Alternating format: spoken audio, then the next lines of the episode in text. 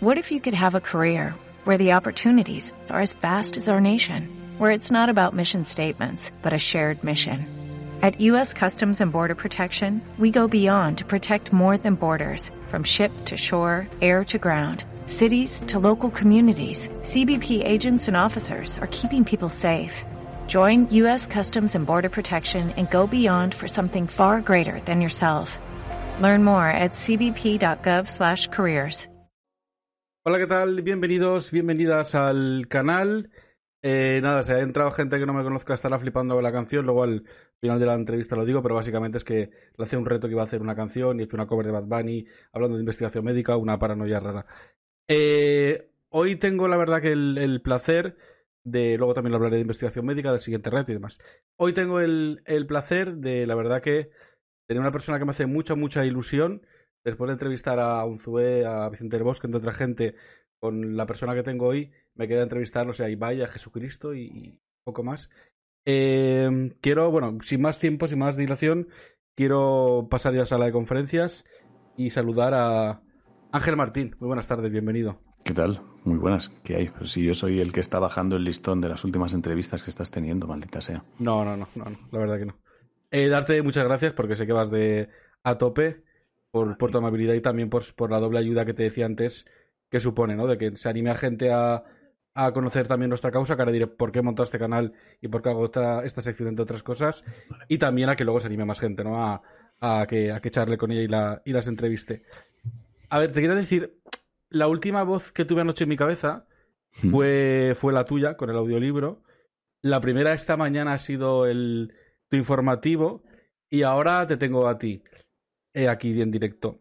Por si las voces vuelven, se llama tu, tu libro y tu voz está en la cabeza y en, y la presencia de, prácticamente todo el mundo. ¿Cómo llevas este, esta notoriedad, este boom? Que sea nuevo para ti, que de repente... Ay, ahora soy famoso, antes no me conocía nadie. No, pero ¿cómo, cómo llevar este momento? ¿Cómo estás? ¿Cómo lo estáis llevando vosotros? que, soy el, que soy el cansino de las voces. Eh, bien, sobre todo porque es una, es una, mm, es una forma distinta. O sea, yo creo que hasta ahora em, la repercusión que hubiera podido tener con los proyectos que estuviera haciendo eran más relacionados con, con proyectos de otros, probablemente. Entonces es una, es una especie de, de mérito muy compartida, muy compartido. Eh, tanto sé lo que hicisteis como Orbitalaika o cualquier otro, cualquier otro proyecto, hay mucha gente y entonces el, la repercusión de eso y el altavoz de eso viene respaldado por, por, grandes productoras, medios de comunicación, etcétera, etcétera.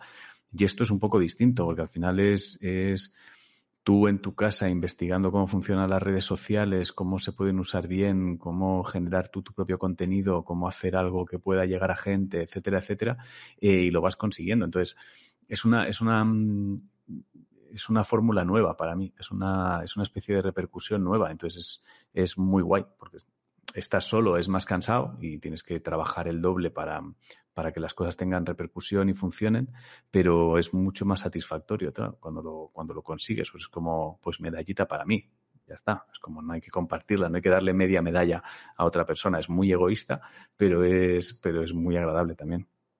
Te he dicho notoriedad, te iba a decir éxito, aunque bueno, ya has dicho, sé lo que hiciste, que fue un boom brutalísimo en su día, mm. luego te has sabido reinventar y has hecho formatos para internet como solo comedia, órbita laica para la televisión, y luego hay el informativo. He dicho notoriedad y no éxito, porque me da un poco de rabia, me toca un poco los huevos, aquí se pueden decir palabrotas, como bien sabes, no hay problema. Eh, el tema que nos empuje, ¿no? Al, al éxito, al éxito, al éxito, al éxito, y que nos hagan sentir fracasados todo el, todo el, todo el puto día. Me gusta mucho en el libro cuando pones el, el ejemplo de cuando te decía uno, qué guay lo de lo que hiciste eh, menos mal que no te quedaste toda la vida, ¿no? Tocando el, el piano para, para, bodas. O la película de Soul, la de Pixar, que es un poco de estás todo el puto día buscando el éxito y hasta que te das cuenta que a lo mejor estás mm, pisando sobre lo que te gusta, pero no lo disfrutas. ¿Qué opinas tú del concepto de eso, éxito, fracaso, que estamos hablando? Bueno, a mí me...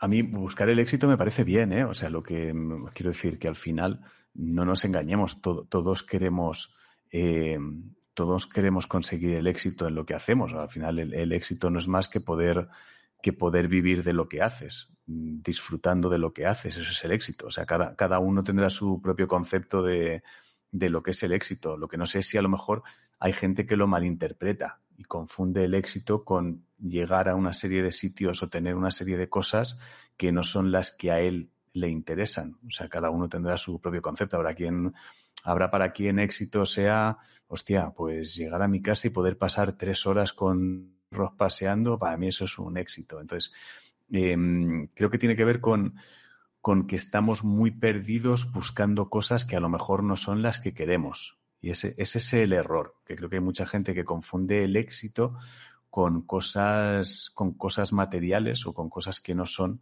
las que él está buscando. Entonces, creo que hay una especie de, suciedad en los términos y de agobio. Entonces, creo que tiene que ver con eso, ¿eh? creo que tiene que ver con que nadie se para a pensar realmente qué es para él tener éxito o qué es para él fracasar. Entonces, una vez lo tienes ordenado, eh, la gente puede hablar de éxito o de, o de, o de fracaso como quiera. Entonces, lo que creo es que es eso. O sea, mucha gente está despistada en relación a lo que está buscando y confunde los términos y confunde su propia búsqueda. Pero no, no soy de los que, mm, de los que cuando le dicen, ah, la gente, el éxito y no sé qué, es como, bueno, pues que cada uno busque lo que quiera. Si lo tiene claro y está enfocado, no tiene nada malo, en realidad. O sea, para ti entiendo que si consiguieras la pasta que estás tratando de recaudar sería un éxito. Y buscar el éxito en eso mm, sería muy raro decir, estoy hasta la polla del éxito. Es como, no, si tú precisamente lo que quieres es tener éxito. Entonces, creo que tiene que ver un poco más con, con, con que aplicamos mal el, el término, creo, ¿eh? Sí, porque además se puede caer en la. Ya no lo que tú dices, que nos falta a lo mejor buscar lo que realmente nos hace felices o lo que consideramos éxito, pero no, el éxito que nos venden desde fuera es ser ultra famoso, ser. llegar a. Si eres presidente de España es poco. Tienes que ser presidente de Estados Unidos. Y de ahí tienes que ser Jesucristo. Y de ahí. Pero ¿y tú crees que tiene que ver con lo que nos vende o con lo que nosotros decidimos interpretar? claro, sí, la culpa. Tampoco está bien tirar la culpa siempre al externo, ¿no? Somos seres humanos supuestamente inteligentes y. Es como, hostia, tienes libros, ¿eh? Puedes coger libros y leer y ver. Es, es, verdad que, bueno, si te, si, te, si te quedas moviéndote en lo superficial, probablemente te equivoques y estés enfocado en mucho tiempo en, lugares distintos. O sea, para mí durante muchos años eh, el éxito probablemente era, cuando estaba empezando en la comedia, era, hostia, ojalá me den como un programa de tele para mí yo he tenido ya ese programa de tele, etcétera, etcétera, etcétera, y años después me doy cuenta de que eso no es el éxito, el éxito es otra cosa. O sea, una cosa es tener un programa de tele para ti. Bueno, y desde fuera habrá gente que diga, qué guay eso. Y es como, bueno, pues cuando lo tengas me cuentas, cuando puedas valorar los pros y contras, me cuentas si para ti es guay o no. Entonces creo que el problema es que estamos desenfocados todo el tiempo. La mayor parte del tiempo estamos desenfocados sin saber qué carajo queremos. Y como no, y queremos cosas que no sabemos cómo, cómo conseguir, y entonces nos enfadamos. O sea, si tú crees que es que, claro, tío, yo quiero ese coche, yo quiero esa casa, yo quiero ese no sé qué, pues bueno, pues esfuérzate en conseguirla y si no, no te quejes, no lo sé. Entonces creo que hay como un poco de cacao en las cabezas ahora mismo en relación a las cosas, creo, ¿eh? Creo que hay un cacao importante. Yo creo que también tienes una perspectiva bastante amplia de este tema y de muchos, porque has vivido contrastes muy, muy marcados. Mm. Tú, por ejemplo, cuentas en el libro que en el momento que te curas y sales de la clínica medicado muy fuerte, sientes la mayor soledad absoluta, te sientes eh, completamente inservible, una sensación que ni me la imagino. Y ahora, por ejemplo, tiene que ser la hostia eh, sentirte tan de inspiración para tanta gente, de ayuda para tanta gente y, no sé si es el momento más feliz de, tu vida ahora mismo. Es el momento más tranquilo de mi vida ahora mismo, pero porque es el momento donde estoy más enfocado de toda mi vida. O sea, el hecho de que algunos de los proyectos que tengan, que tienes, tengan la sensación de que ayudan a gente, hostia, es un plus de puta madre. Quiero decir, no te voy a engañar, es como que de puta madre. Estás haciendo una cosa que además ayuda a gente, cojonudo al saco.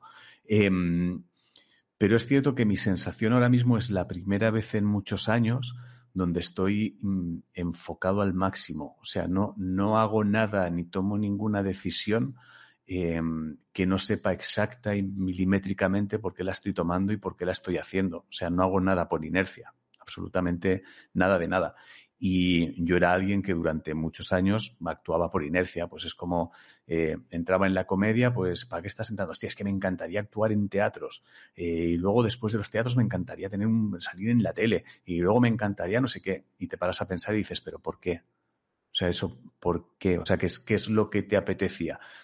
Y si te paras a pensar en hace, un año, en hace años, pues dices, vale, estabas desenfocado en tus objetivos, no sabías cuáles eran los objetivos y no entendías lo que estabas haciendo y eso tenía muchas cosas eh, negativas y iban sucediendo cosas positivas también, pero bueno, no las disfrutabas tampoco porque no tenían una intención. Ahora mismo eh, hay momentos con, con mucha menos repercusión que a lo mejor en momentos de sé lo que hicisteis, pero los disfrutas mucho más porque sabes lo que estás haciendo, sabes lo que está pasando, sabes el por qué.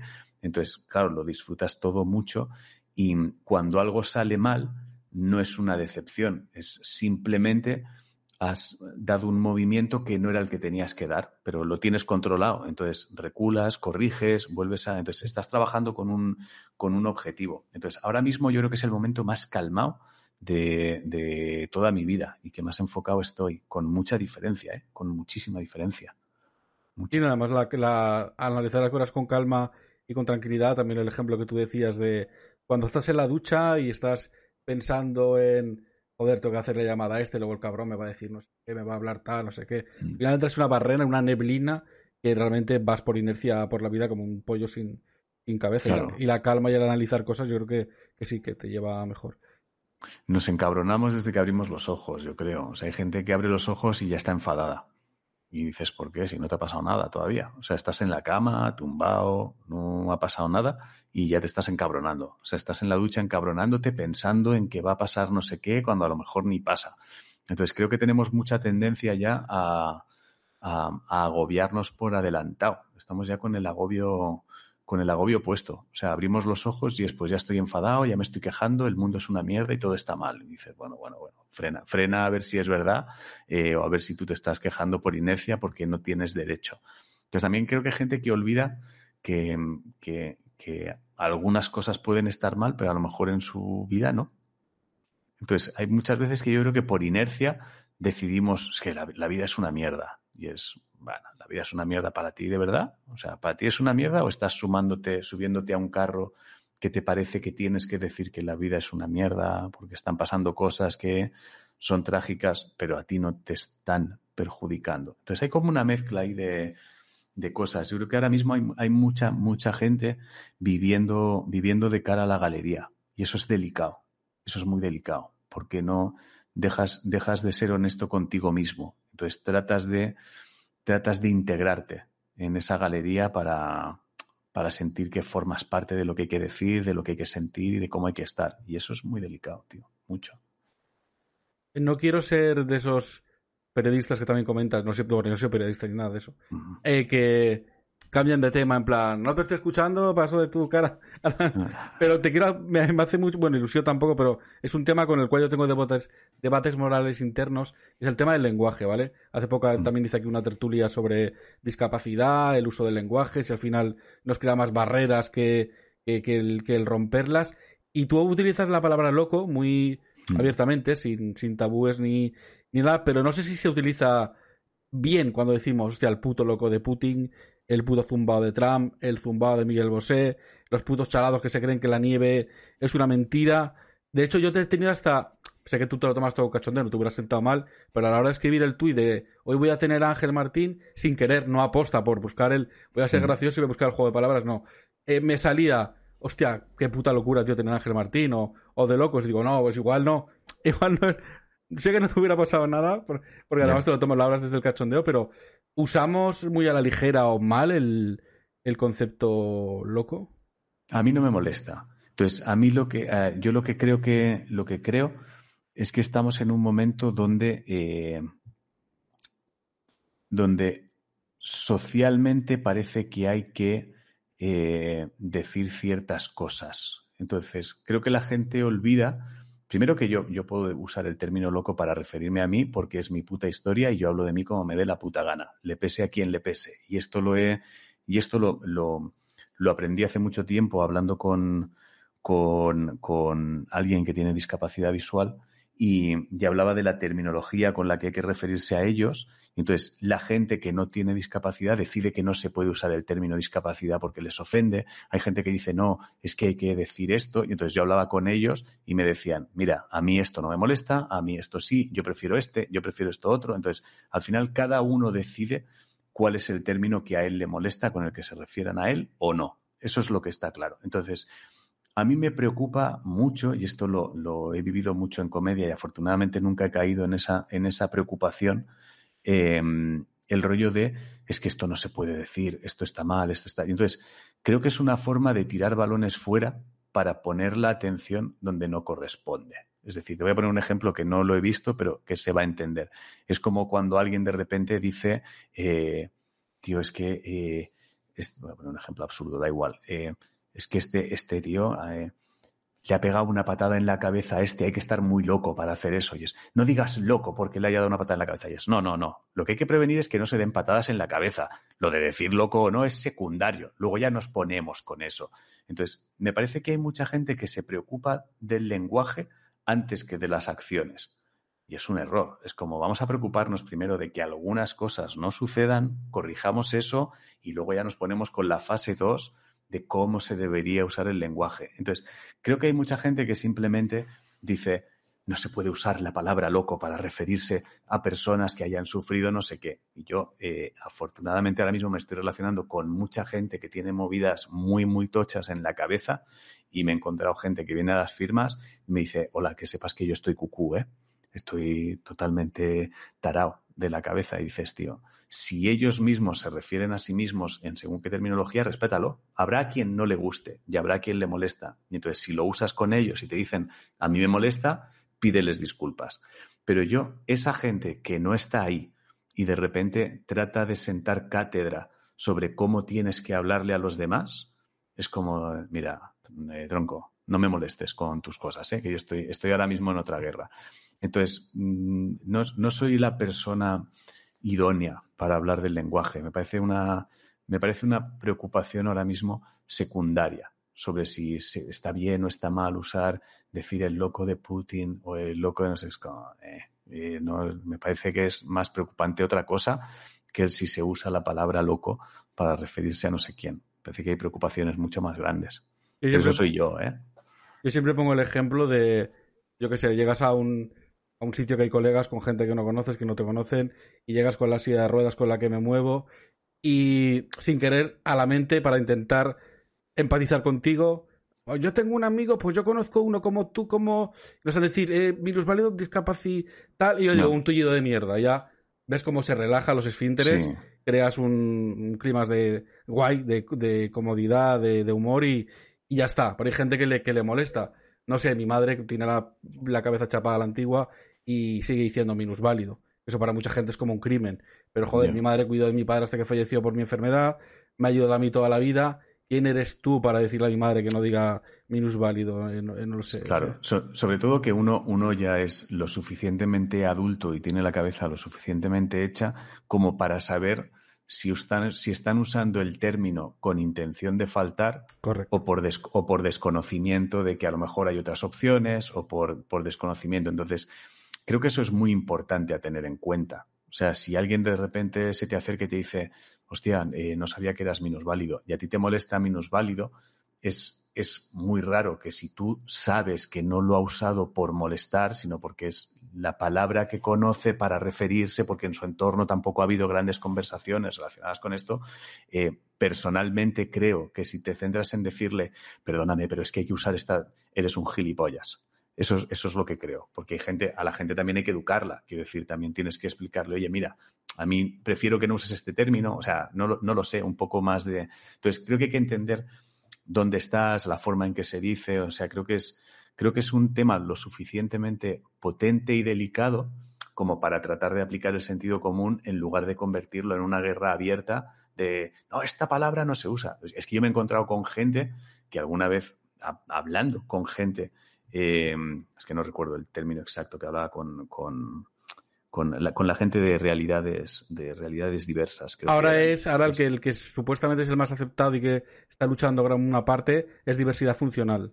Diversidad funcional. Entonces, yo esto, esto lo estaba hablando sobre si diversidad o, o disminuido. No, claro, disminuido sí que la han quitado ya porque Sí, sí, pero eso, mientras lo estábamos hablando, decían, no, hay gente a la que no le importa. Entonces, gente que no. O sea, yo recuerdo haber tenido una conversación a discapacidad, donde mencionar precisamente a alguien de realidades diciendo. Em, discapacitada y no sé qué, y alguien escribirme, no, discapacitado no quieren que lo usen y tal, y yo decirle, pero si me ha dicho, la propia persona me ha dicho que prefiere que le llame así, no, eso no es verdad, y la propia persona decir, oye, que sí, que sí, que yo prefiero que, que sea así, no, pues tú lo estás haciendo mal, y es como, pero le vas a dar lecciones a la persona que está diciendo cómo prefiere que se refieran a ella. O sea, estamos ya locos. Entonces, es como que hay mucha gente que no lo está viviendo en su propia carne y trata de sentar cátedra porque probablemente ha leído un artículo en el 20 minutos que no tiene ningún valor. Y entonces ya decide que sabe más que la propia persona que está sufriendo ya. La, es como, hostia, de verdad estamos locos, estamos locos. Es como la gente que le recriminaba a Irene Villa que pudiera perdonar a, a terroristas de ETA o tal, en plan como, Bueno, tronco. O sea, que tú no seas capaz. Claro, es como que tú no seas, que tú no seas capaz o no te veas capaz de poder hacer no sé qué, no significa que, ya, que todo el mundo tenga que ser como tú, relaja, tronco. Entonces, creo que, creo que es un momento donde todo el mundo trata de sentar cátedra. Pero bueno, el, en los últimos años los altavoces son cada vez más, más grandes y más fuertes, afortunada y desgraciadamente al mismo tiempo. Hablando de discapacidad, voy a hacer un breve KitKat para lo que decía de contarle un poco a la gente quién soy, por qué hago este canal, porque eh, hoy tengo a Ángel Martín, otra vez he tenido a otra gente, he juego a cosas, eh, hago retos.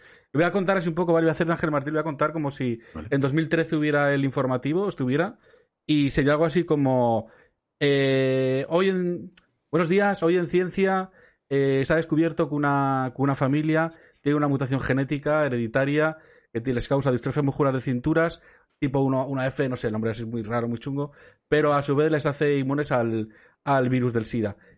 Es algo así como si le robas la cartera a alguien, pero le dejas una gorra guay de, de regalo eh, a cambio. ¿Vale? Y luego yo ahora en 2022, el 9 de marzo, te diría ampliación de ciencia. Eh, después de ese descubrimiento, formamos la asociación que se llama Conquistando Escalones, hay un grupo amplio de investigadores, tanto de la FE de Valencia, de la Universidad de Valencia, el Carlos III de Madrid, en Italia, Reino Unido, que trabajan en una cura que nos ayuda a nosotros, algunos a largo plazo, una cura por edición genética, otros a corto o medio plazo, como la Universidad de Valencia, buscan un paliativo para frenar y pausar, por lo menos no llegar a la muerte. Y estos ya están en fase de. han probado fármacos que ya funcionan en, en modelos animales, en modelos celulares nuestros. Estamos a ver si damos el salto al, al ensayo clínico y bueno, yo soy Abraham Guirao, soy el presidente de dicha ONG y en este canal de Twitch eh, recaudamos fondos para, para, investigación, que por cierto quien quiera ayudar, aquí por el chat sale los links, por abajo donde estamos hablando también, luego en YouTube que lo subiré también. Y bueno, pues en este canal pues hago contenido de, aparte de entrevistas y tertulias, eh, también retos. Ahora tengo que hacer un monólogo. Hace muchos ah, años, hace muchos años Llegué a ganar algo de dinerillo haciendo monólogos, luego la enfermedad empeoró, ya fui por otros cauces y ya la vida me llevó a otros sitios. Y voy a hacer, cuando lleguemos a 13.000 euros recaudados, actualmente llevamos 12.375, voy a hacer un monólogo en un local, se emitirá también por, por, por Twitch.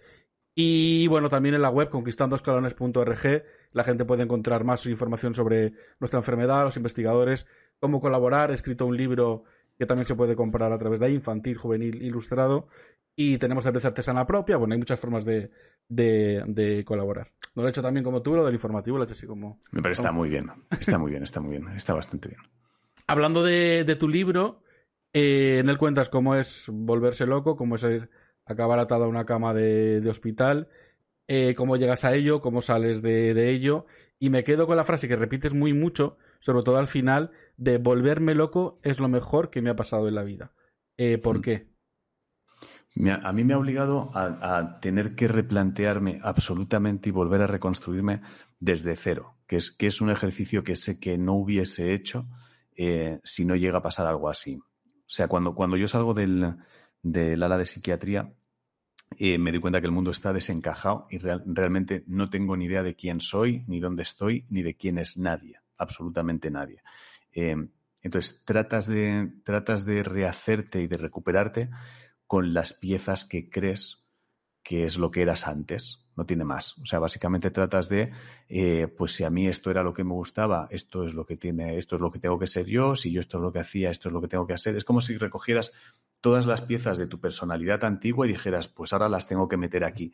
Pero ninguna de esas emociones te hace sentir nada. O sea, de hecho, ni, ni siquiera sabes muy bien quién es quién cuando están contigo. O sea, sabes quién son, eh, a nivel vínculo sabes lo que hay, pero emocionalmente no sientes la conexión que sentías antes de, antes de entrar en el, en el hospital. Porque tú cuando entras en el hospital, eh, la gente son dioses. Entonces, cuando sales del hospital, si tú si yo estoy hablando contigo ahora y creo que eres un dios y cuando salgo me doy cuenta que no eres un dios, emocionalmente mi vínculo contigo es menor. Hay una decepción grande. Es como, hostia, pues no es un dios. Igual es majo, pero no es un dios. Es verdad que es peor. Entonces, ¿qué sucede? Que yo, yo decidí, leyendo historias de gente que había pasado por cosas así, me di cuenta que la mayoría de historias que encontraba eran de gente que estaba tratando de reconstruirse con piezas del pasado, pero a mitad del viaje volvían a caer, volvían a, ser infelices, volvían a romperse y pensé, yo no, yo no puedo hacer el mismo proceso que está haciendo la gente porque me va a pasar lo mismo, quiero decir, o sea, si sigo los mismos pasos, me va a pasar exactamente igual. Entonces, yo decidí enfocar la reconstrucción desde un lugar que era, pues, Ángel ha muerto, a tomar por el culo. Lo que me ha pasado, me ha matado, fin de la historia. O sea, nada de lo que haya construido durante 40 años emocionalmente tiene ningún valor porque no sé dónde está y ahora mismo no me hace sentir nada. Es decir, de repente, lo voy a poner en ejemplos muy básicos, pero que es la forma más sencilla de entenderlo. Eh, de repente la música que te gustaba ya no te gusta. Entonces, ¿qué sentido tiene pararte a pensar por qué la música que te gustaba no te gusta? ¿Por qué, por qué vas a perder tiempo haciendo eso? Tiene más sentido decir, pues ya no me gusta, tomar por el culo, ¿qué es lo que me gusta ahora? Entonces, yo decidí empezar, empezar a reconstruirme desde ahí en absolutamente todos los niveles. Me tuve que hacer las preguntas más, salvajes que alguien se pueda tener, se puede imaginar, desde qué música me gusta a quiero realmente a mi familia. Entonces, eh, no te queda más remedio que responderlas. Entonces, decidí responderme de forma honesta y ser consecuente con cada una de las emociones que sintiera en cada momento. O sea, si había gente que de repente yo ya no sentía nada por esa gente o me daba igual o lo que fuera, fuera de mi puta vida. Lo siento mucho, pero es así. O sea, hay una, hay una reconstrucción en marcha. Y entonces fui consciente de que muchas de las cosas que yo había estado construyendo y de mi forma de ser, etcétera, etcétera, eh, no eran buenas para mí.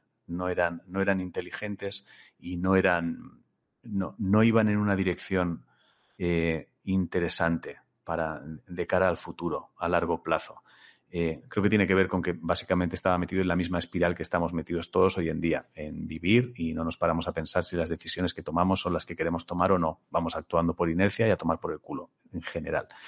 Em, entonces, ese, ese poder ponerte delante del espejo y empezar a decidir de forma consciente quién quieres ser y hacia dónde quieres construir, sé que es algo que no hubiese hecho si no me llega a pasar lo que me pasó, ni de broma. Obviamente la reflexión de qué es lo mejor que me ha pasado la puedo hacer desde donde estoy ahora. Cuando sales del hospital no sales celebrando lo que te ha pasado, sales en la mierda más absoluta que te puedas imaginar. Em, pero desde, estoy, desde donde estoy ahora me di cuenta de que sí he tenido la opción de, pararme delante de ese espejo y decir, bien, ¿quién queremos ser y hacia dónde queremos ir? Construyamos ya, empecemos a construir de forma consciente. Entonces, es una, es una gran ventaja cuando, cuando te das cuenta de que tienes esa, esa herramienta. Es una gran ventaja porque ya la vida está, la vida está mucho más ordenada. Es como si de repente cogieras la pantalla del ordenador y pusieras carpetitas ya en orden y supieras dónde está cada cosa y por qué. Y cuando algo se cierra, lo guardas, lo archivas, lo tienes todo súper ordenado. Entonces, para mí fue una suerte y es, vamos, es de lejos lo mejor que, que me ha podido pasar en tiempo. No quiero romantizar ni banalizar no. El, el, algo que evidentemente no es divertido, pero tu relato del viaje a la locura es una puta pasada, que al lector le es, apasionante de... También lo has enfocado así también para que sea apasionante, no para escribir un libro que, resulte interesante, pero eh, creer en un plano superior, una especie de Matrix dentro de Matrix dentro de Matrix, eh, viajes a, a otros interplanetarios, eh, mm. mundos paralelos, teorías de cuerdas, lo de las criaturas dentro del espejo ya da más mal rollo, eh, que, que, lo otro. Lo de los Dios malignos, expulsar demonios de, perros. Eh, tu mente yo creo que deja al mejor Nolan a la altura del, del puto Betún.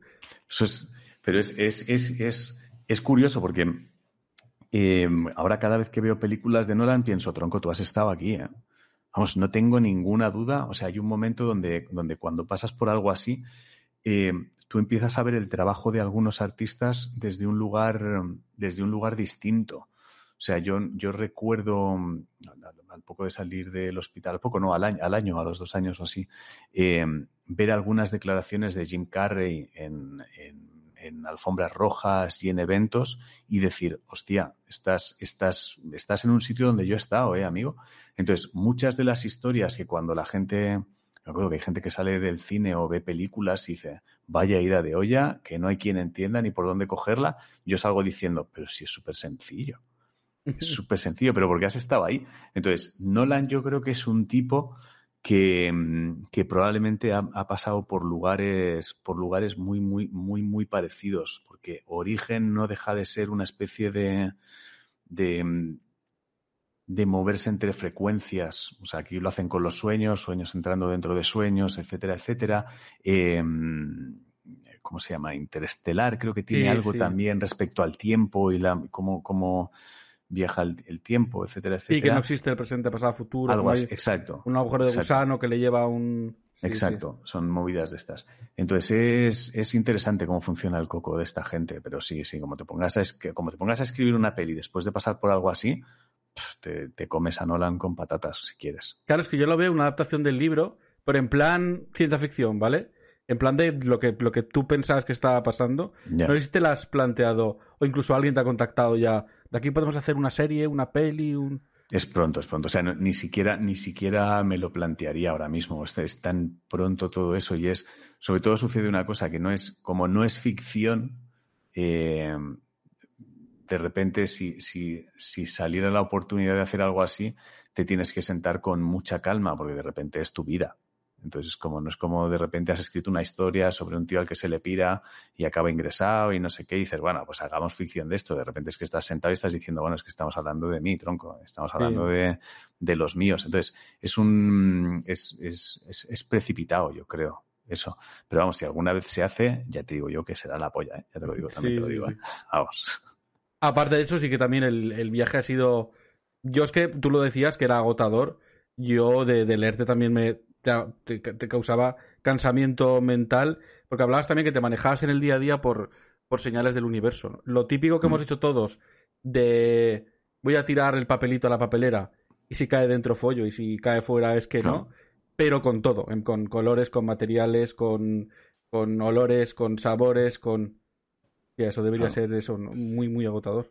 Es, sí, es, es muy cansado, es, es, muy cansado porque no mm, eh, funciona la misma velocidad y que, respirar o parpadear. Entonces, absolutamente cualquier cosa que, mm, que, se cruce contigo mientras estás en un brote psicótico, psicótico tiene, tiene un significado, todo. Olores, colores, sonidos, eh, sensaciones de, tacto, palabras, eh, todo, absolutamente todo tiene un significado. O sea, tú y yo estamos hablando aquí y podemos estar hablando y yo estoy tranquilo porque simplemente estamos hablando, pero si estuvieras metido en un brote psicótico, el hecho de que tengas ahí una bandera amarilla, otra roja, eh, un muñequete con la camiseta amarilla, un, rayo detrás en color verde, unas luces de neón en la esquina, afortunadamente como una, eh, una cosita blanca eh, ahí como en un estante, o sea, estaría procesando toda la conversación con absolutamente todo lo que estoy viendo, más probablemente los mensajes que apareciesen en el chat, más las sensaciones que yo tenga en esta habitación. Entonces, todo sería como pistas relacionadas con cuál es el significado real de la conversación que estamos teniendo y hacia dónde vamos. Entonces, es agotador porque nada pasa porque sí, nada, y nada existe porque sí, mientras estás pasando por ahí. Entonces es, es muy cansado, es, es, muy apasionante pero porque es muy apasionante porque es, eh, es, es, constantemente descubrir una pista nueva relacionada sobre las, con las intenciones del universo. Pero es agotador, claro, es muy agotador, mucho. ¿Y cómo puede captar el, ya sé que en el libro comentas que es, que es muy complicado, cómo puede captar el entorno las señales de que una persona está volviendo loca y sobre todo cómo puede ayudar una vez lo, se da cuenta de que eso está pasando? No, no puede. O sea, no, no puede a menos, a menos que suceda algo que sea extremadamente llamativo para ellos, porque al final, ¿dónde está la línea entre, entre que estés siendo un poco más excéntrico de lo habitual o que se te haya pirado por completo la cabeza? O sea, o eres muy constante en tus idas de olla, como para que la gente de repente diga, hostia, está siendo demasiado constante, ¿no? En lo de decir que está viajando en una nave, como para que ya no sea una broma, ¿no? A lo mejor deberíamos tomar medidas. Pero una de las cosas que, a mí me sucedía es que eh, una de las voces me había prohibido, entre comillas, mencionar el descubrimiento que yo había hecho relacionado con el universo no por nada malo, sino porque el argumento era que el descubrimiento era tan grande, era tan abrumador el, saber que había una intención detrás de absolutamente todo. Eh, era tan abrumador ese descubrimiento que cada ser humano tenía que hacerlo a su propio ritmo. O sea, todos tenían acceso a la información, pero cada uno tenía que descubrirlo a su ritmo, porque si no, no te iban a creer. Entonces, yo no podía verbalizar nada de lo que realmente estaba sintiendo o viviendo. Entonces, para mi entorno tampoco estaba sucediendo nada extremadamente llamativo hasta que no hago una publicación en redes felicitando a, mi pareja por el éxito de Wonder Woman. No está sucediendo nada extremadamente, extremadamente llamativo porque todo ese mundo de encajar las piezas lo estaba viviendo yo en mi cabeza. Entonces, ahora mismo, vuelvo a poner el ejemplo, tú y yo estamos hablando aquí pero en realidad yo podía estar hablando con alguien, pero la conversación que estábamos teniendo en este plano era superficial. La verdadera conversación se estaba teniendo en una frecuencia superior a nosotros, donde nos estábamos burlando de nosotros mismos, que realmente éramos unos sims controlados por uno de nosotros, mucho más, mucho más encima.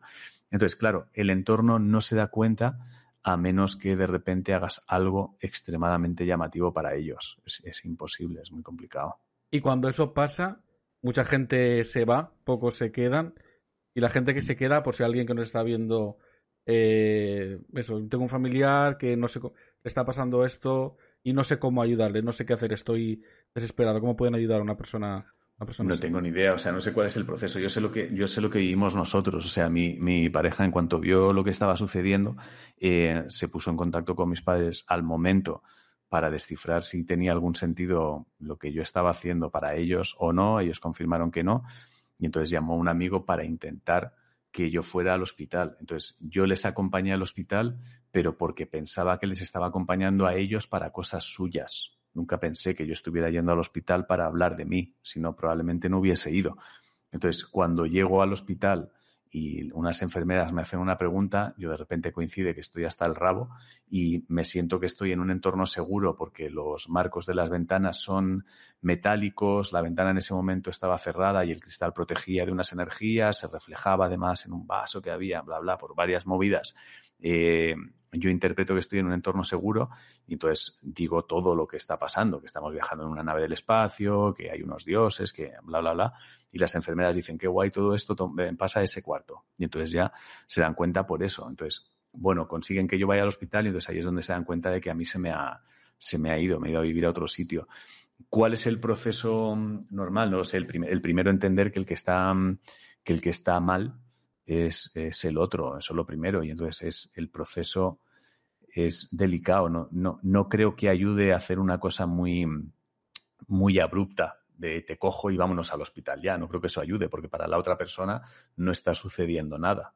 O sea, están sucediendo cosas muy sorprendentes, pero son reales. Y como son reales y además tienen sentido, ¿por qué cojones me voy a ir al hospital si estoy bien? O sea, no. Entonces creo que tiene que ser un proceso delicado delicado, ¿no? Desde luego, coger a alguien, tú te vienes por el cuello y decirle, ah, vamos al hospital, no creo que eso sea lo guay. No lo creo. Igual sí, ¿eh? Igual viene un médico y te dice, no, no, eso es lo que hay que hacer, darle con un taser en el cuello y mientras está todavía con calambres, llevártelo allí. Pero creo que en principio no es guay. Y sin querer asustar a nadie, menos a los hipocondríacos como yo, mm. eh, ¿crees que en un momento dado, con los condicionantes y catalizadores adecuados, todos podemos volvernos eh, locos? Y sé que no eres doctor, como has dicho, pero no sé si, por lo menos por dejar un mensaje de ánimo, es reversible o depende del caso. No es lo mismo tu caso con una enfermedad mental X o... Es, es delicado. La, segunda pregunta es delicada, relacionado con si es reversible o no. Yo, yo tengo mi, mi, propia percepción de esto y mi propia opinión como alguien que no es experto en el, en el tema para nada. O sea, creo que muchas veces por cómo vivimos, em, creo que hay gente que ha decidido dar por perdidas algunas cosas. Y entonces es, muy fácil el, decir, eh, bueno, tú tienes que entender que esto va a ir contigo para siempre. Creo que es, bueno, mm, que puede ser, pero también creo que hay parte de, bueno, a ver, a ver, mm, no tengo por qué estar muy de acuerdo con ese para siempre eh, que tú me dices. Pero bueno, eso es una opinión eh, un poco más delicada.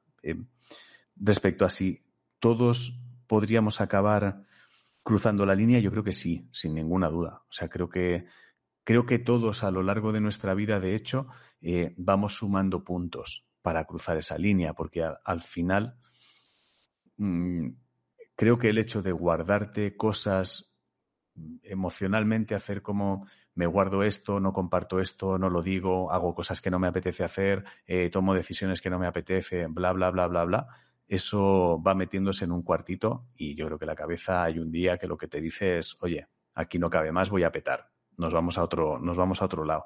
Em, yo lo que estoy, estoy comprobando en, en las firmas de libros es que mucha gente está en procesos muy jodidos, mucha, mucha gente de todas las edades. Y, y creo que prácticamente el 90% de seres humanos están jodidos en alguna parcela, solo que, bueno, han, han, aprendido a vivir de esa forma, han aprendido y se ha decidido que se asume que estar mal es lo normal y que, bueno, que vivir, hay un porcentaje de vivir que consiste en estar mal y estar jodido. Y no estoy de acuerdo. O sea, creo que simplemente se ha decidido que es que, bueno, tienes que entender que esto es así. Y es, no, no, no tiene por qué. Lo que pasa es que cambiar eso implica un esfuerzo y un salto al vacío grande que no es sencillo. Pero sí, creo que todos acabaríamos, podemos acabar taraos, vamos, sí, seguro. Y se habla cada vez más de, salud mental. Ah, esta es como un tema tendencia de los últimos, los últimos tiempos. Lo, creo que, lo que creo que es, que es bueno, pero también hay mucho postureo en plan de, sí, no, yo también entiendo lo que es la salud mental porque una vez comprando el corte inglés me agobié haciendo, haciendo cola.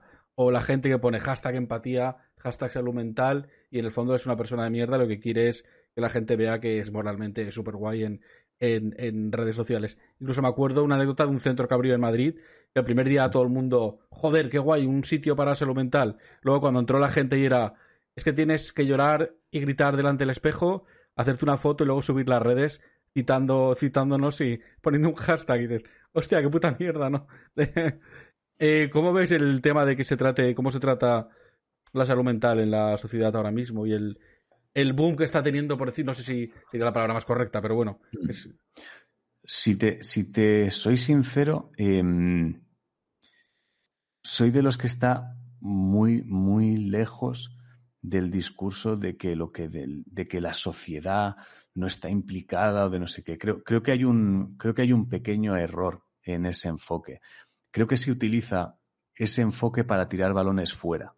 Me explico. O sea, creo que hay mucha gente que aprovecha el como sociedad somos un desastre, tendríamos que empatizar más como sociedad, más como no sé qué. Gente que tiene ese discurso, conozco a gente que tiene ese discurso y cuando llegan a su casa y le preguntan a su pareja qué tal y la pareja dice, pues he tenido un día de mierda porque y le va a contar algo, ese mismo tío o tía que hace un momento estaba diciendo, como sociedad tenemos que aprender a convivir, lo primero que dice es, uff, no estoy yo para escuchar tus mierdas ahora, ¿eh? que yo también tengo las mías y de repente dices, pero qué cojones de discurso de mierda tienes tú hablando como sociedad cuando en tu puta casa eh, no estás escuchando a lo que tienes, cabrón. Entonces, creo que es muy, muy fácil escudarse en, en el como sociedad somos un desastre para no mirarnos el ombligo. Entonces, creo que lo primero que tendría que hacer la gente es mirarse el ombligo. De, pero tú estás haciendo tú te estás comportando con los tuyos, olvídate. A mí que, a mí que de repente em, haya mucha gente que diga, no, vamos a, vamos a, hay que cuidar a la gente que pueda tener un problema de no sé qué. Si luego eres mierda en tu casa, no me fío de ti. Así de claro, te lo digo. Quiero decir, si a mí viene alguien ahora a decirme, oye, yo te quiero cuidar, quiero estar contigo, y me entero que en su casa tiene un crío que lo está pasando mal o que a su pareja no le hace caso, es vete a tomar por el culo. A mí no me cuides. Quiero decir, si, si en teoría la gente que quieres no la cuidas, ¿qué cojones me vas a enseñar tú a mí?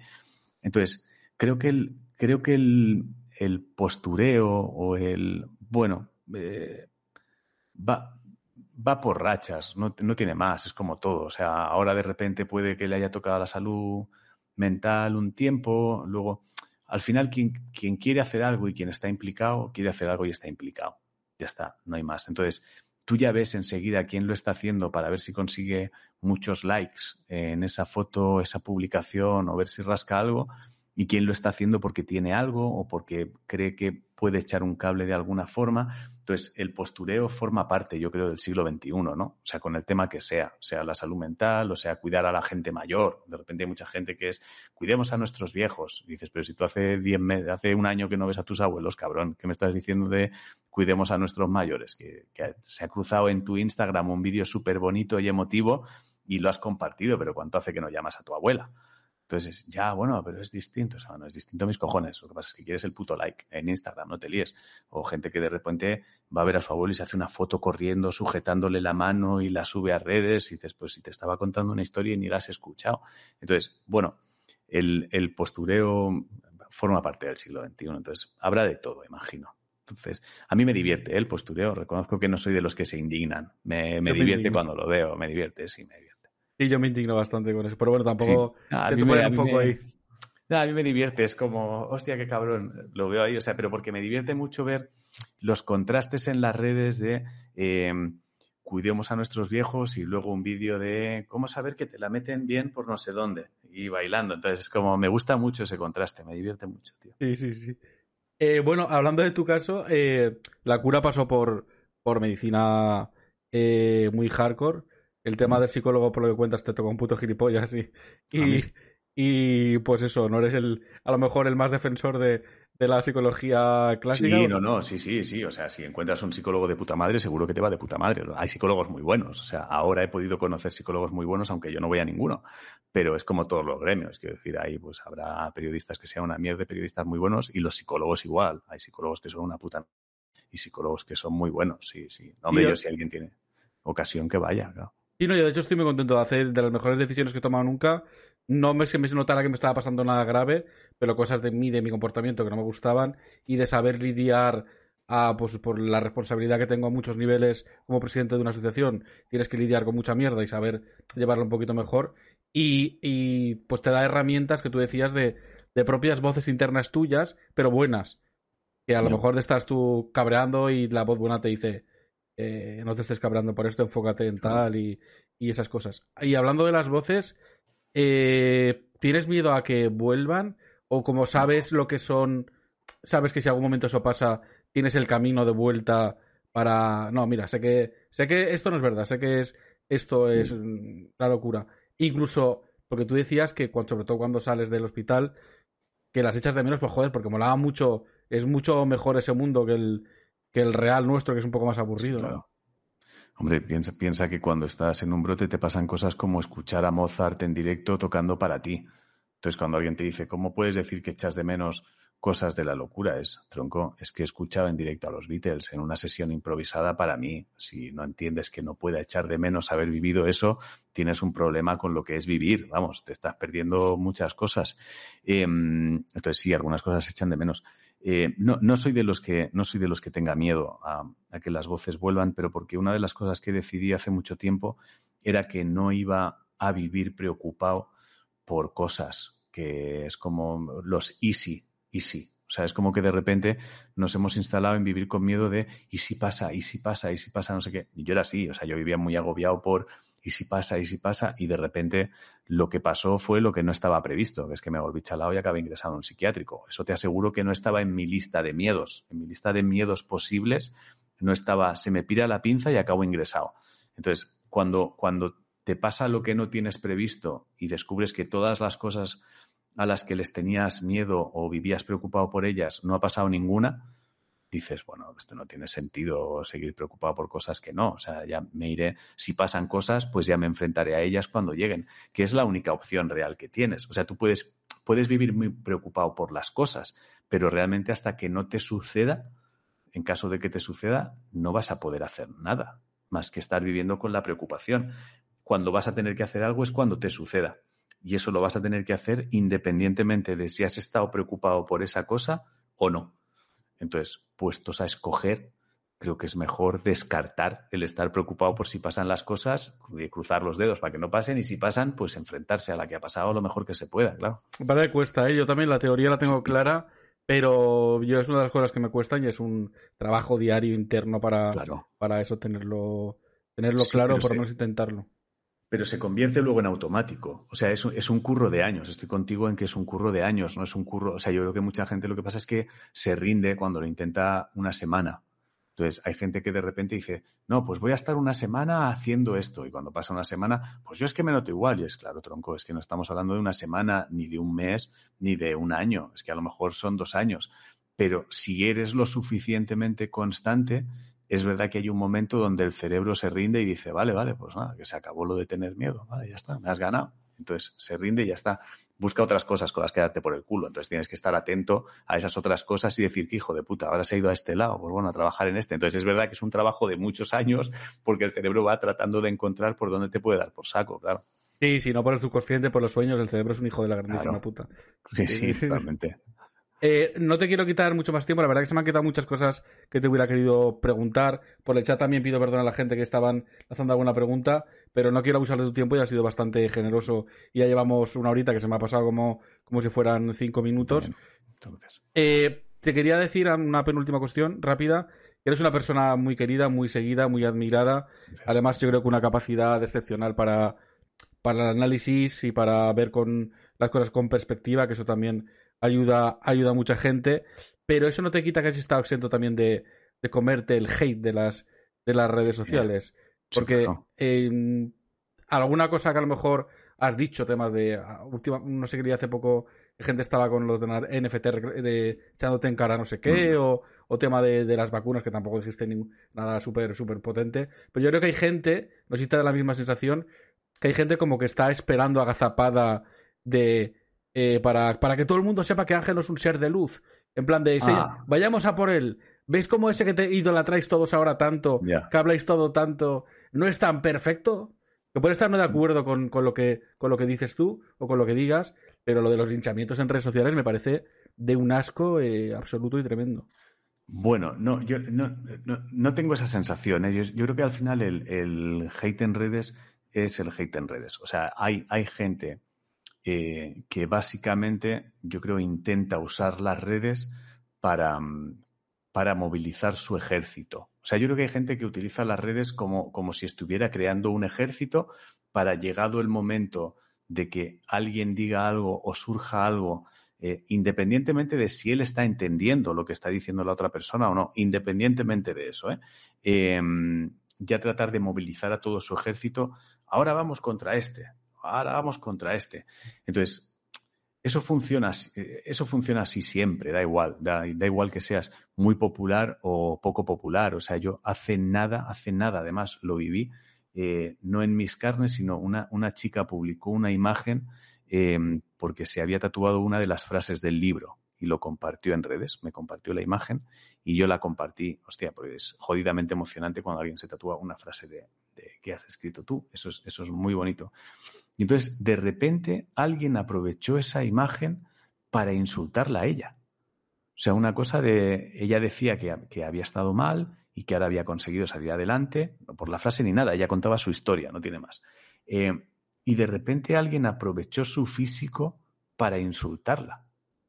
Entonces, de repente yo me quedé pensando y digo, pero esto qué mierda es. O sea, alguien que aprovecha una foto de alguien que está diciendo que, que está enfrentándose a un proceso y ahora llega una persona que no conoce de nada, la ataca porque físicamente a él le parece que eso no se ajusta a lo que debería ajustarse su cabeza.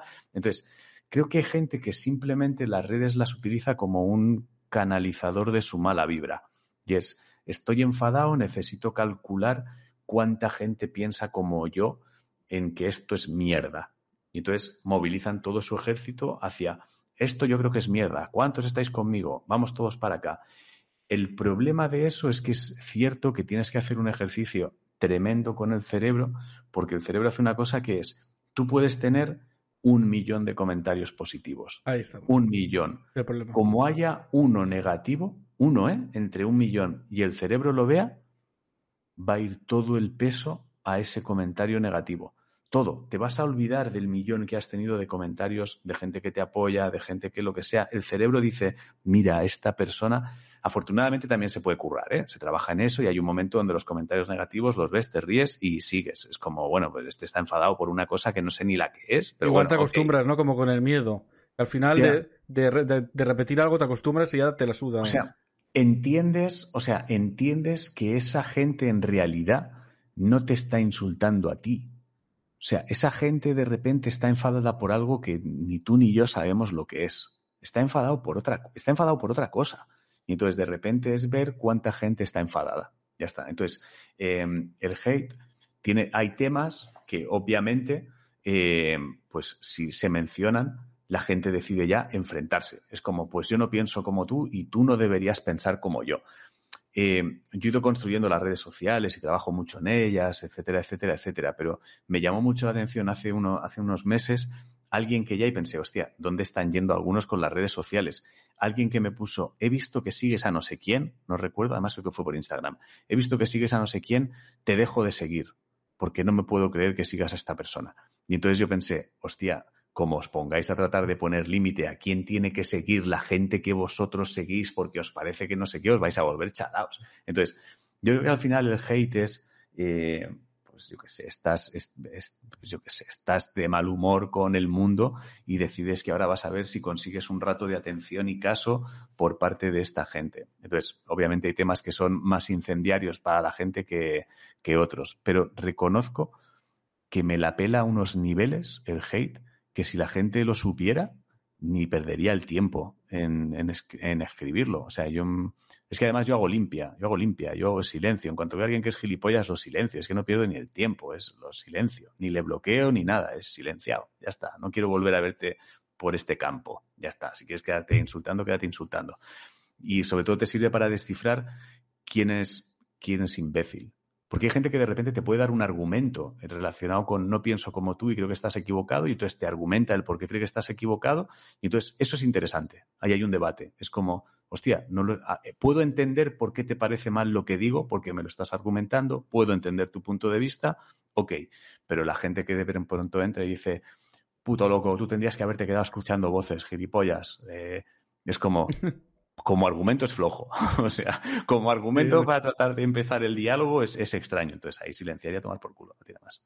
Nada, lo dicho, muchas, muchas gracias por, por haber estado, ha sido, ha sido un placer. Y ahora me queda un ratito para repasarle con la gente del chat las cosas que han dicho, les pediré perdón, darle las gracias a la gente que si ha llegado alguna donación también y, y, a la gente nueva que siga el canal y demás. Ahora he visto que te vas, bueno, no sé si te vas de Twitch, pero he visto el otro día que estás como probando eh, multidirectos en todas las redes sociales y dejar un poquito más de lado dejar un poquito más de lado Twitch. Esa sería la parte, como la pregunta clásica, ¿no? ¿Qué proyectos de futuros tienes? Pero alguien lo ha preguntado de una forma tan bonita por el chat, mucho mejor que esa mierda que te iba a preguntar yo, que eh, Nena2478 ha dicho que después de esa gota que cae fuera, esa mm. gota que rebasó tu vaso y, y lo mandó toda la mierda, ¿Qué vaso llenas, llenas ahora? El de, el de la calma. El de la calma. O sea, solo hago cosas que me dé la sensación que me van a generar mucha más calma y disfrute. Ese es en el que estoy. No hago, no hago nada por inercia. O sea, todo, todo tiene, todo tiene un, un porqué. O sea, todo, todo, tiene que tener un porqué. No, no actúo por impulsos. O sea, em, ahora mismo los proyectos, cuando me embarco en proyectos, tengo muy en cuenta absolutamente todas las emociones que me va a generar el hacerlo. Y cuando algo se empieza a convertir un poco en, no hay algo aquí que no me está gustando, lo paro en seco, paro absolutamente en seco, me centro en tratar de descifrar qué es y si hay que abandonarlo, se abandona, no tiene más. Entonces, ahora estoy muy, muy centrado, muy centrado en solo proyectos que me, que me apasionen y sepa que me van a mantener en la calma más absoluta y en los que, esto lo he descubierto con el tiempo, yo, eh, yo tengo que ser mi propio jefe por pelotas. O sea, no, no soy alguien que sirva, que sirva para ser mandado.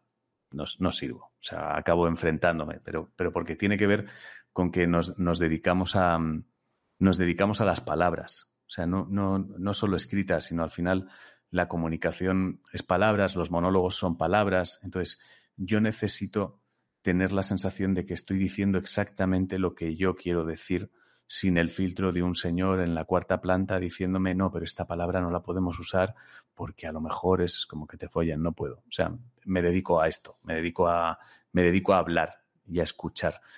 Eh, entonces, me ha costado mucho descifrar que yo me dedicaba a hablar y a escuchar. Me ha costado mucho. Yo pensaba que me dedicaba a la tele. Dices, no, no, no, tú estabas en la tele, pero no te dedicabas a la tele. O yo pensaba que era, no, pero es que el recorrido lógico de un cómico es acabar teniendo su programa de televisión. Y es no. El recorrido lógico de un cómico es acabar teniendo un espectáculo que sea el espectáculo que él quiere tener, donde diga lo que él quiere decir al mayor número de personas que pueda. Esa es, eso es lo que un cómico quiere, ¿no? Un cómico no quiere tener un programa de televisión donde tiene que decir lo que dice el señor de la cuarta planta. Eso es distinto. Entonces, ahora mismo estoy, estoy en eso, en el, en el, en el proyecto de mantenerme en calma, creo. Sí, de hecho, lo, de, lo que te tiene que decir a mí también me, da mucha rabia lo de. Eh, no es que mejor ser quedar bien siempre, ser pelota, no te cierres puertas, lo de no te cierres puertas, mm. me toca los cojones a unos niveles. Que de hecho hace poco, que no sé si por eso tiene que ver algo con lo que te vayas de Twitch o no, que en alguna películas promocionadas de vez en cuando, de alguna no dijiste que era la mejor película del mundo, y te dijeron, bueno, ah, pues a partir de ahora casi que... Sí, sí, sí eso se, cerró un contrato, pero ya avisé, yo dije, yo tenía una colaboración con una, con una distribuidora donde de, vez en cuando eh, veíamos cinco minutos de una peli, la promocionaba en Twitch en plan, oye, mañana se estrena esto, pasado esto, eh, y entonces me llegó una peli que es que era mala, o sea, yo la vi y era como, es que es mala, tronco.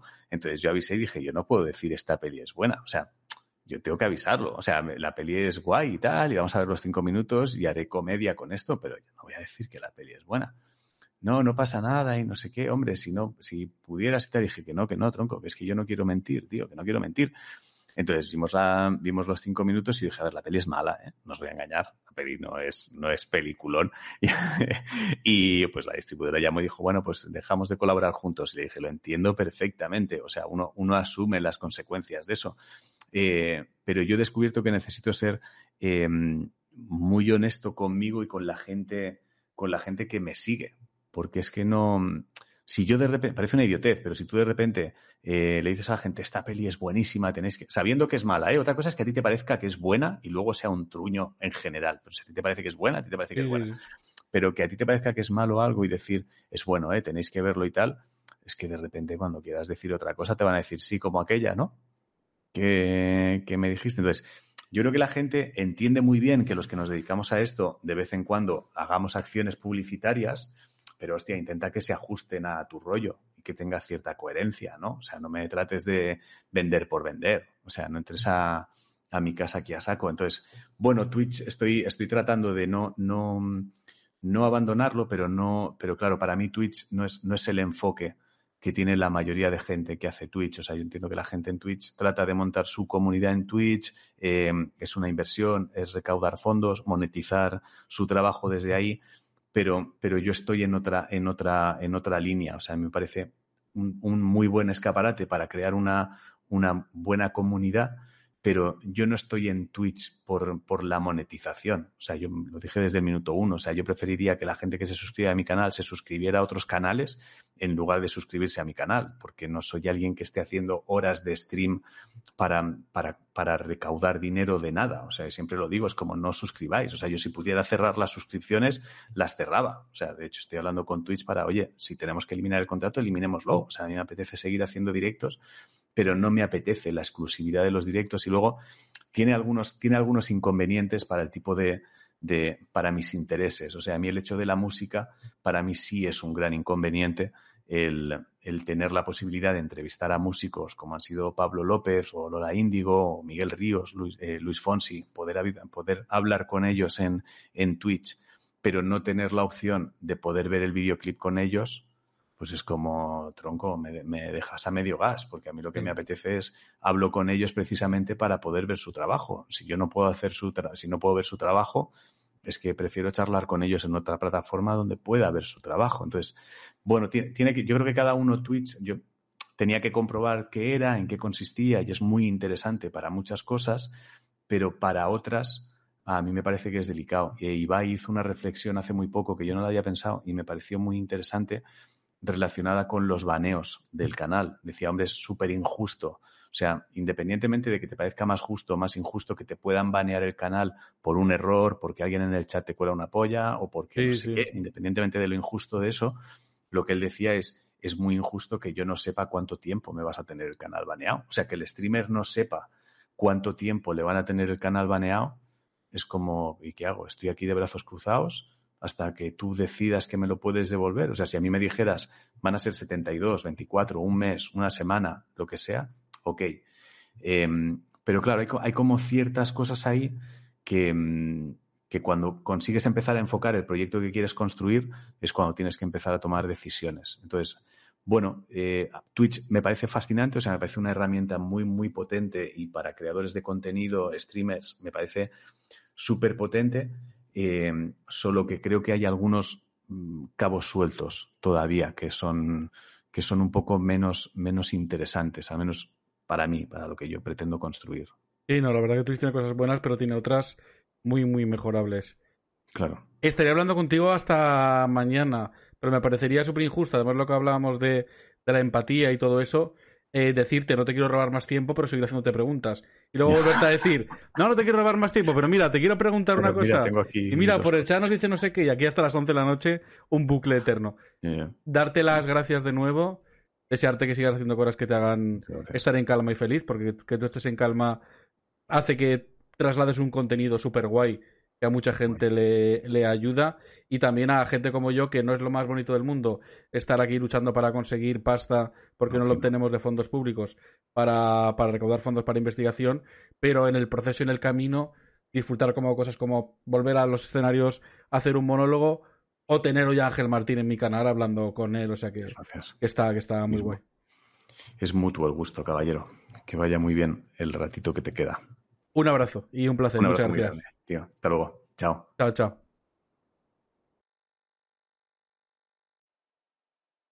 Hola de nuevo. Perdonad, como digo, eh, porque eso, he visto que el, por el chat había mensajes y seguro que muchos de ellos muy interesantes, incluso más que mis preguntas, que me han quedado como cuatro, cinco, seis preguntas que le quería que le quería hacer que no me ha dado tiempo pero eso, ya este está más del tiempo que le había, que había dicho, ya me estaba sintiendo mal, aunque a él lo veía muy a gusto, pero yo me estaba también sintiendo mal, ¿no? De que de, eso, de, abusar. Había quitado, estoy, estoy tonto, porque había quitado las, las notificaciones eh, para que no sonaran durante la charla. y luego resulta que sí, que la, bueno, la de donaciones ha, ha sonado. La de donaciones, de hecho, he visto que han llegado, creo que 20 euros para investigación médica, los cuales agradezco a Pascu en F. Muchas, muchas, muchas gracias. Eh, ahora iré poco a poco activando las, las notificaciones. Veo, bueno, mm, agradecer que hay gente que se ha unido a seguir el canal, como NMR24, Soy Biotech, eh, Fulia NSP, Sara Kroak, Nena2478, eh, Ana Prueba, VAPSBG, Ana Carvajales y el Nene Rivera. Muchas, muchas gracias por el follow. Recordad que con Amazon Prime suscribís es gratis, pero bueno, lo más importante del canal, que os apetece si queréis, es eh, pues eso, recaudar fondos para investigación médica. Llevamos 12.395 euros con 87 a los 13.000. Acabo de cumplir un reto que es hacer una canción. He hecho una cover de Bad Bunny. Mm, iba a decir, lo siento para lo que os gusta el reggaetón, pero a mí con los años me ha ido gustando más, aunque sigue gustándome la misma música que me gustaba antes también. Eh, pero hasta mis amigos que se ríen de mí porque me está gustando Bad Bunny, les ha gustado mucho la canción. Yo creo que ahora antes de... Antes de... Además hay, un videoclip que con la ayuda de José Poider, que ha mezclado momentos de, de todo lo que hemos hecho en el canal, momentos desde que está la asociación recaudando fondos, más montajes cachondísimos de, de, de imágenes con mi, con mi careto ha quedado una cosa muy guay. Yo creo que queda estaba muy bien. Y hasta, como digo, a mis amigos que no le mola el reggaetón, les ha gustado. Ahora, antes de irme, como veo que hoy somos más gente de la habitual, igual lo pongo por si lo queréis ver y, y reíros un rato. Ahora lo activaré de nuevo los sonidos, pero bueno, como el de donar para investigación, por error me lo he dejado activado, eh, pues el resto lo, lo activo, lo activo después. Voy a leeros por el chat, ¿vale? Eh, Pasco NF dice que le mola, es el antihéroe 100%. Vicente Más, grande Abraham, grande tú, Vicente. Eh, Sala Croac, es una, me encanta haber llegado hasta aquí, gracias. Es una pasada poder ver y escuchar estos temas. Yo, como trabajador encargado del Centro Especial de Empleo, me gustaría que opinarais sobre estas empresas. Hostia, pues no, eso no, no, lo he leído. Es que, como digo, lo siento, se me ha quedado muchas cosas por, por leer. Eh, dice a Job, no sé si lo ha dicho, cuál fue el motivo de, ida de, la ida de pinza. Eh, no, lo, no, no lo ha dicho, pero en el libro sí que lo cuenta como que es una mezcla de, de pues lo que bueno él sí que ha comentado un poco no que no quiero hablar no quiero hablar por él por él perdóname Ángel si lo estoy diciendo mal si luego ves esto. Él sí que comenta como que eso no que vamos por la vida un poco a salto de mata hasta que revientas y se mezcló pues con la mezcla de consumo de sustancias psicotrópicas y demás que no lo pone como el único motivo ni como el motivo principal, pero un catalizador de más, y hasta que un día, eso, ¿no? Él, sí que lo contaba, que eh, pone, después de cosas ya raras que le habían visto en la familia y demás, él pone en Facebook, le regala a su novia un montón de cosas y la felicita en Facebook por el éxito de Wonder Woman, como que había creado ella la película. Y dice, hostia, aquí no pasa nada. Y llaman a un amigo para decirle, hostia, ayúdanos y a ver si lo convencemos para ir al hospital. Y él que era anti-hospitales, que no hubiera ido en la vida, pues eh, como el amigo le lleva un café y él asociaba el café a una señal de que el café era una cosa segura, de que los seres superiores, los dioses, tal y cual, no sé qué, le siguió hasta el, hasta el, el, el, el hospital. Eh, Darius, enhorabuena, Abraham. Tengo una pregunta para Ángel. Lo siento, no ha llegado. Aunque el libro no, no da nombres de la gente, igual no respondo a la pregunta. ¿Fue José Lozano quien lo llevó al hospital? A ver, yo cuando habla de, de amigos y de la poca gente que se quedó cerca después de aquello, yo lo veo mucho con José Lozano y me lo puedo preguntar, pero a lo mejor tampoco. No es una pregunta que lo pensé ponérsela, pero me parecía como que era un poco. como desde la curiosidad, un poco morbosilla, tal. Y dije, bueno, da igual, tampoco pasa nada si esto sigo sin. sin, sin enterarme o sin, o sin saberlo, ¿no? Eh, aunque no por ello no me deja de parecer una pregunta interesante, sí. Eh, sí, vale. Sara le estaba respondiendo también. Eh, Nena 2478 ha puesto la pregunta que me ha pasado mi mano derecha, vea, me la ha pasado, me la, me la ha chivado. Eh, la entrega de premios habéis está poniendo por aquí vídeos, comentando. Eh, nota que la gente la trata diferente desde que hizo pública su enfermedad. Mm, buena pregunta. Yo creo que ahora es, no sé, es como todo el mundo lo, admira, lo, lo quiere. Eh, no lo sé, faltaría ver si la gente que antes le cerraba puertas y pasaba de él, ahora le coge el teléfono porque es súper famoso, ¿no? Que eso da, da un gustico de hacerles. Pues ahora va a ir tu prima. Pero bueno, que no sé si. si eso como no lo sé, no, no voy a hablar por él porque no se lo he podido eh, preguntar. Sara Croac también comenta, a ver. Proyecto Solo Comedia, Movistar. Mm, sí, estuvo, retomó como un programa que era muy parecido con Patricia Conda, sé lo que hicisteis, pero que repasaba hacia zapping de los programas de Movistar. Pero estaba guay, yo lo he visto alguna que otra vez, pero creo que no, no duró mucho, no sé el, no sé el, el, el motivo. Eh... Luego mirar el vídeo de los premios que habéis puesto, la verdad que me, que, que me, me, parece interesante. Y nada, se han acabado las preguntas del, del, del chat, me parece. Luego ya ir activando las, las, las alertas. Nada, os voy a poner como despedida. El, así, pues mira, hoy pues hay gente que no, que a lo mejor no suele estar. Os voy a poner lo que decía del, de la canción que he hecho para. que al final es eso, pues un poquito cachondeo, hacer.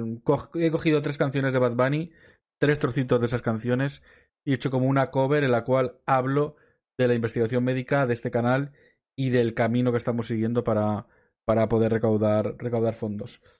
Eh, con ella me despido. Os doy muchas, muchas gracias a todos y a todas los que habéis pasado por aquí. Eh, subiré a YouTube. Mira, hoy lo voy a subir entero. El vídeo, incluido hasta este momento. Ya no solo el momento que se marcha Ángel, sino hasta este momento lo voy a subir a, YouTube. No voy a subir el vídeo que se llama El Ibai de Hacendado, la, canción. Eso lo podéis ver en mi canal, el vídeo anterior a, este. Pero sí que os quiero recordar, tanto a la gente que estáis aquí en viéndolo en Twitch en directo, como a la gente que lo vais a ver en YouTube, que debajo de donde estoy hablando eh, hay los enlaces para poder colaborar con la investigación médica si, si lo queréis. Para más contenido, para más entrevistas, también juego a videojuegos, hago tertulias deportivas, de, todo un poco. Podéis seguirme, me llamo en todas las redes TurboLover 1984. Será un placer eh, contestar a cualquier duda, cualquier pregunta que tengáis también sobre nuestra enfermedad y sobre, sobre el proceso que estamos llevando para, para poder encontrar una cura. Conquistando Escalones nos llamamos, conquistandoescalones.org, nuestra, nuestra página web.